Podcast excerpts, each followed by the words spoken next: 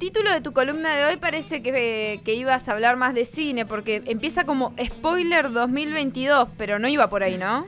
Sí, no, no iba, no iba por la cuestión de, del cine. En algún momento me gustaría o podríamos mechar con algo de, cine y política, pero bueno, por ahí lo dejamos. Eh, lo puedo tirar como otro spoiler para 2022, pero no específicamente.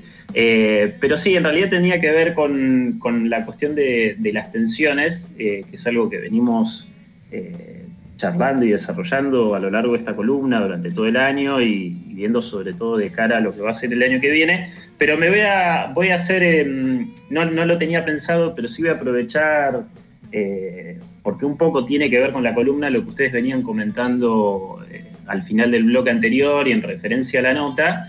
Em, y, y, sí lo, lo puedo vincular con el tema de las tensiones y es justamente cómo eh, el gobierno, por lo menos en estas últimas semanas y a partir de lo que fue el, resultado de, las elecciones legislativas, y hablo más específicamente del, oficialismo provincial, ¿no? Eh, viene como más preocupado eh, por seguir pataleando por un resultado y hizo una especie de renovación de gabinete que todavía no se entiende muy bien eh, cuál es el objetivo que van a tener algunos funcionarios o funcionarias o algunos ministerios. Eh, y también lo pienso en función con eh, algunas cosas que hemos comentado también en su momento de el desafío que tiene, en este caso yo lo, hablábamos más para el caso del oficialismo nacional, pero lo traslado para el oficialismo provincial y es, bueno, ok, ya se terminaron las elecciones, ya se definió quién es el diputado provincial, sea de, Teps, perdón, tenés razón, el diputado nacional. Eh, bueno, ahora tenés que gobernar. Te queda un año eh, para gobernar. Hiciste una renovación de gabinete. Hay situaciones de urgencia y emergencia. Bueno, es momento de por ahí tratar de justificar algunas carteras que, hasta el momento no, no, no, se entendía muy bien para qué iban y bueno, hay situaciones que me parece de emergencia que ya están desbordando. Bueno, a ver si en este año eh, por ahí el gobierno puede activar y hacer algo y tratar, aunque sea durante unos meses, de, como decía al principio, de dejar de patalear por un resultado, eh, que bueno, no le queda otra que, afrontarlo y, esto, dedicarse a, gestionar el año que queda. Bueno, eso tenía que ver un poco con... Spoiler, spoiler no.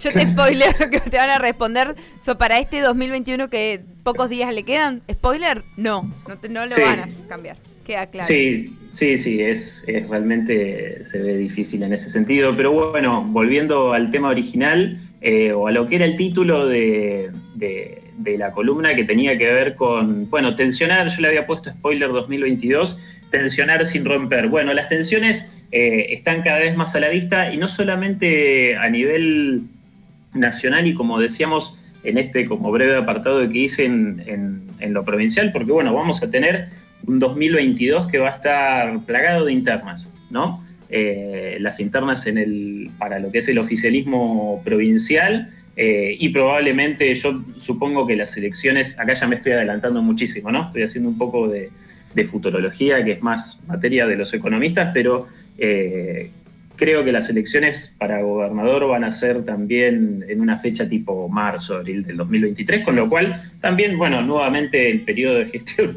del gobierno provincial va a estar muchísimo más acotado. Eh, y, también vamos a tener, eh, ya se empiezan como a ver, a estar muy visibilizadas las internas, por ejemplo, en lo que es Juntos Somos Río Negro, que en los próximos días va a ser la asamblea de autoridades eh, y eso también tiene que ver con cómo se está posicionando, bueno, no solamente Juntos Somos Río Negro, eh, bueno, lo que fue la presentación o este, digamos, eh, sí, del, interbloque de Provincias Unidas que, que, comparten también con Misiones y algunas otras provincias, eh, pero bueno, ahí ya se, van a, ya se van a ver más fuertes las tensiones que hay al interior del, partido provincial rionegrino eh, de cara a lo que va a ser también 2022. Y bueno, el sector que tiene que ver más con, el actual senador y ex gobernador de la provincia, Alberto Beretilnec, y el sector más vinculado a la actual gobernadora, Arabela Carreras. Y bueno, ahí hay que ver cómo va también jugar el intendente de Viedma, Pedro Pesati. Con lo cual, como decía, vamos a tener eh, un 2022 en el cual eh, va a haber, me parece, más que nada internas y se va a, se va a tensionar mucho eh, lo, que va a ser al interior de los partidos, porque bueno, lo venimos viendo también, como es el caso de las coaliciones más nacionales, que ya algunas, bueno, aprovechando que, fue la asunción el otro día en el Congreso, hoy tenemos la del Senado, ya están diciendo, bueno, hasta acá llegamos, empezamos a armar, a partirnos en bloques, ¿no? Sin romper lo que, es, lo que son estructuras un poco más grandes, pero ya, ya, se está empezando como a romper en algunos lugares para, para rearmar de cara a las próximas elecciones. O sea, vos decís, 2023 está obligando a, a rearmar todo. Sí, 2023 es mañana. Siempre, siempre digo lo mismo, falta un montón, pero es mañana. Eh, y a veces es un problema también de la política, ¿no? Porque esto de, pensar ya en algo para que a nivel calendario falta muchísimo, eh, es algo que desgraciadamente termina comiendo las gestiones. Eh, y en muchos lugares termina no habiendo gestión porque lo que termina, lo que dinamiza la política, más que la gestión y más que pensar a largo plazo, eh, es, pensar en la, es pensar primero en la interna y después en la, en la elección general, sea la elección general que sea, ¿no? Sea la legislativa o de medio término, sea las de concejales o sea las, las ejecutivas. Eh, eso es un gran problema que tiene la política, que tiene la política acá en nuestra provincia, que tiene en provincias vecinas y que tiene a nivel nacional, sobre todo en el periodo ya más cercano a elecciones definitivas a nivel ejecutivo. Bien, o sea, vos decís. Está en juego el poder, claro. Claro, solo gestionan o solo se hacen cosas cuando están pensando en las elecciones. No, yo es que suelo creer y bueno, también por mi experiencia en la función pública veo que en general la gestión suele ser los primeros dos años. Mira vos. Eh, Justo ahora estamos empezamos a transitar los dos últimos años de gestiones provinciales claro, nacionales. Los, los dos primeros años es los, son los que se gestiona un poco más, eh, entre comillas, eh, y los dos últimos años suelen estar más dedicados a, toda esta rosca que tiene que ver con las internas y a, como decía Mario recién, y a, lo que tiene que ver con la definición del poder.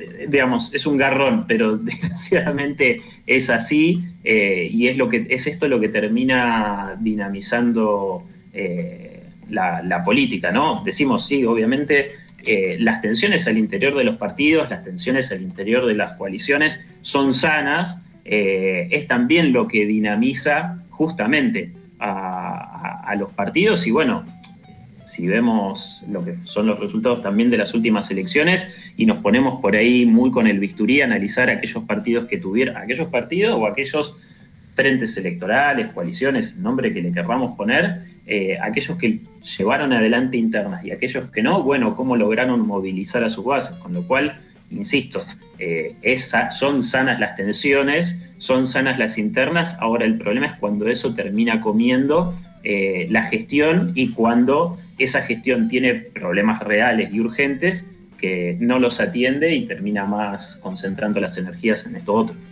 Te quería preguntar tu opinión sobre un análisis que publica hoy Carlos Pañi en La Nación, que él dice que el, debilitamiento del kirchnerismo, estoy leyendo tal cual, ¿no? El debilitamiento del kirchnerismo relaja también la consistencia de la oposición, que deberá volver a redactar su contrato interno. Entiendo que está haciendo referencia ¿no? a este nuevo bloque de la UCR Evolución.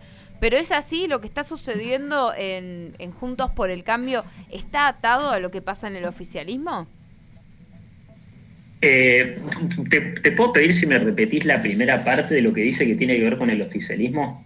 Que el, relaja que el debilitamiento del kirchnerismo, ¿sí? Termina provocando un relajamiento dentro de la oposición, en el sentido este de que se empiezan a ver las fisuras, ¿no?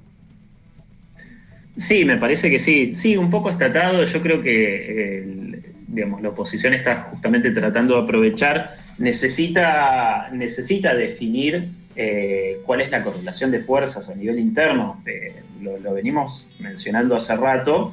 Eh, bueno, la, reta tuvo sus momentos de, no sé si decir de menor, de, perdón, de mayor o menor exposición, supo, me parece, guardarse en un momento. digamos, maneja muy bien el timing para que justamente las tensiones pasen por otro lado y él deje de ser el centro de atención. Ahora me parece que eh, al interior de, Juntos por el Cambio se está dando más esa tensión entre, entre Lustó, Negri y el sector más vinculado al radicalismo. Eh, y ahí Lustó, eh, perdón, ahí Rodríguez Larreta me parece que está otra vez teniendo un buen timing y corriéndose de esa disputa, porque en definitiva él va a terminar siendo el mayor beneficiado. Entiendo yo, me parece que, sí, un poco a la oposición le viene bien. no sé si esa es exactamente, no leí la columna de Pagni, eh, no sé si, si va a lo que yo estoy diciendo, porque ya de esto digo me hago cargo como una visión propia, ¿no?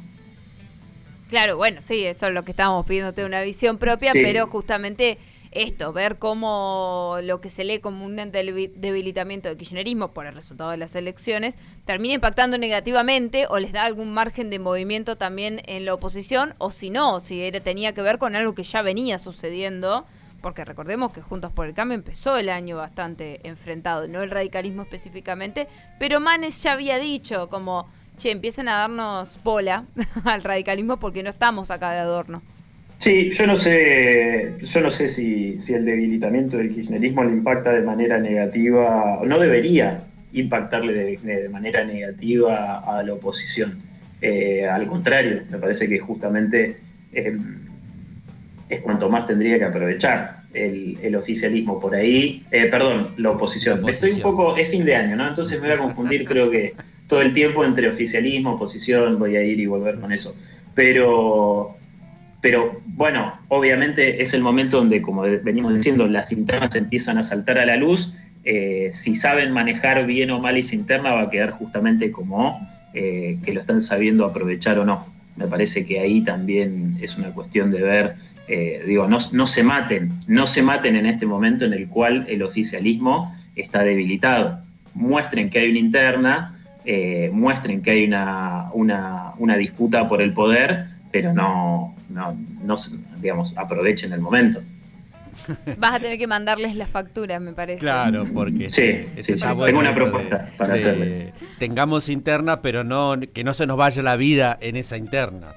Claro, sí, sí, sí, justamente es eso, me parece que, bueno, igual también, estamos todos, me parece, muy, muy a fin de año, como decía, esto eh, por ahí suena adelanto, pero increíblemente, ¿no? Lo que pensamos que recién iba a empezar por ahí las primeras semanas del, año ya, ya, es 2022, ¿no? Eh, bueno, están como todos muy apurados y apuradas en, empezar a definir algunas cosas. Hay como no, no hay respiro, ¿no? Uno, uno a piensa que por ahí diciembre, sobre todo este diciembre bastante particular, con los 20 años de la crisis del 2001, eh, por ahí algunas cuestiones de la política empiezan a aflojar, pero no, no, no, no, no hay, no hay respiro, por eso por lo que digo, 2023 es mañana. Tal cual, bueno, nos quedamos con eso entonces, el 2023 es mañana. Alejo, gracias por tu tiempo. A ustedes, muchas gracias. Era Alejo Paceto, presidente de la Asociación de Ciencia Política de Neuquén, y lo encuentran como arroba el Colorau, si le quieren seguir la charla ahí en las redes sociales.